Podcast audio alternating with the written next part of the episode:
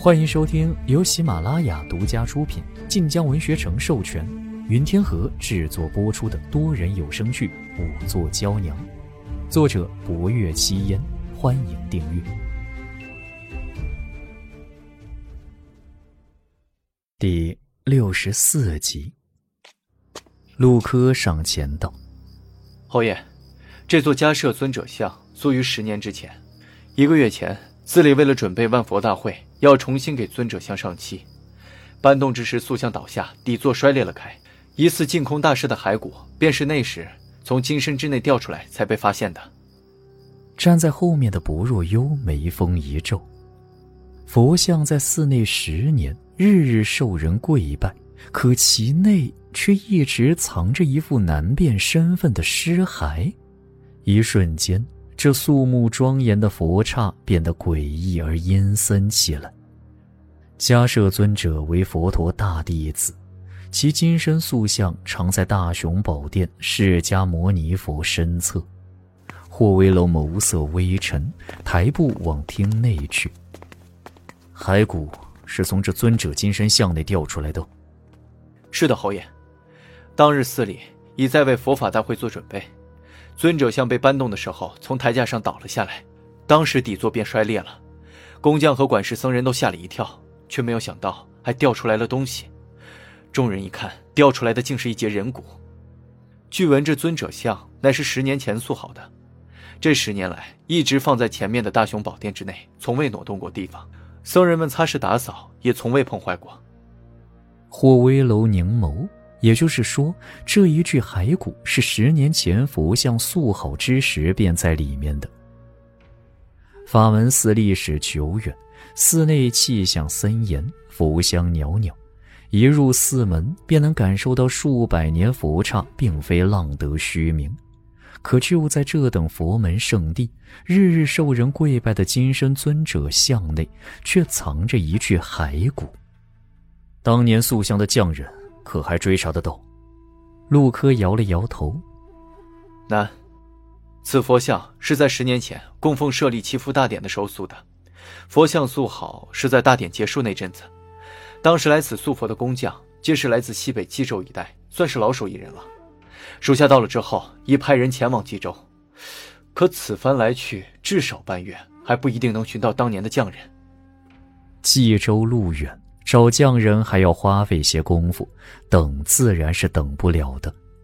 说话间，霍威楼已进了正堂，堂内佛灯通明，将尊者佛像照得纤毫毕现。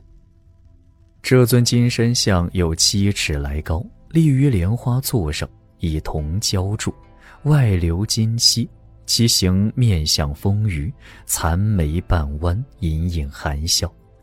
抱拳的姿态儒雅慈悲，令人想起佛教广为盛传的迦摄尊者拈花一笑的故事。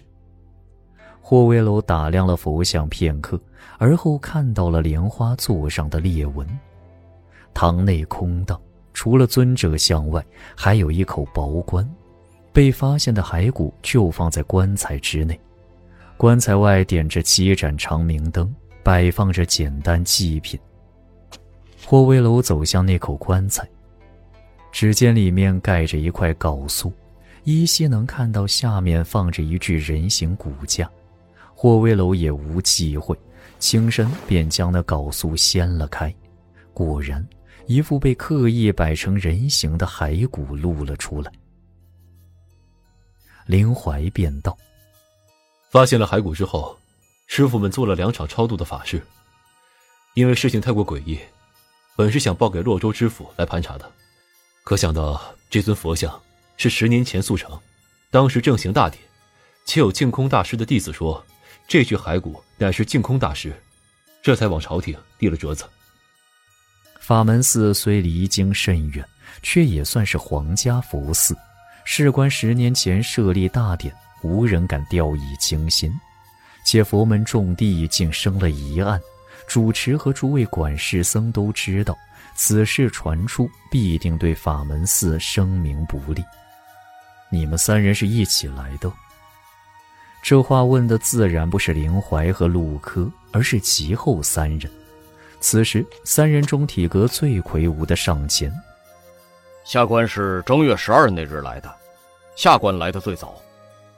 福公公和薄若幽站在门口，见状，福公公轻声道：“这是如今的镇西军宣德将军岳明权，当年他是洛州总兵，陛下南下参加大典，除了御林军贴身护卫之外，整个栖霞山的戒严巡逻是交给他的。当时啊，除了陛下住的院子，其他地方也都有他的人在巡逻布防。”不若幽转而看福公公，公公知道的很是清楚。嘿嘿嘿，因为那次大典呀，咱家是跟着陛下一道来的。当时长公主殿下本也要来，可路上实在太远。咱家一来，从前侍奉过陛下；二来公主殿下呀信任咱家，便令咱家代替她来祈福。主要呀，是为侯爷祈福。后来咱家呀，就求了几样吉物带了回去。不若幽没想到福公公竟然亲历了当年的设立大典，如此倒是多了个知情之人。毕竟事情过去了十年，多一个亲历之人，便可能多出许多线索。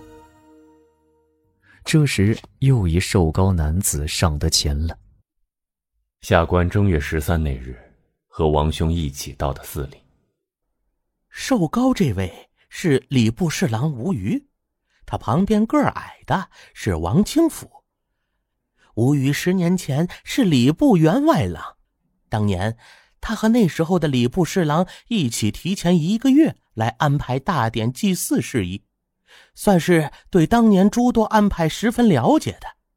后来舍利子丢失，他还被降职过一次。这过了十年呐，人家还是升上来了，是个厉害的。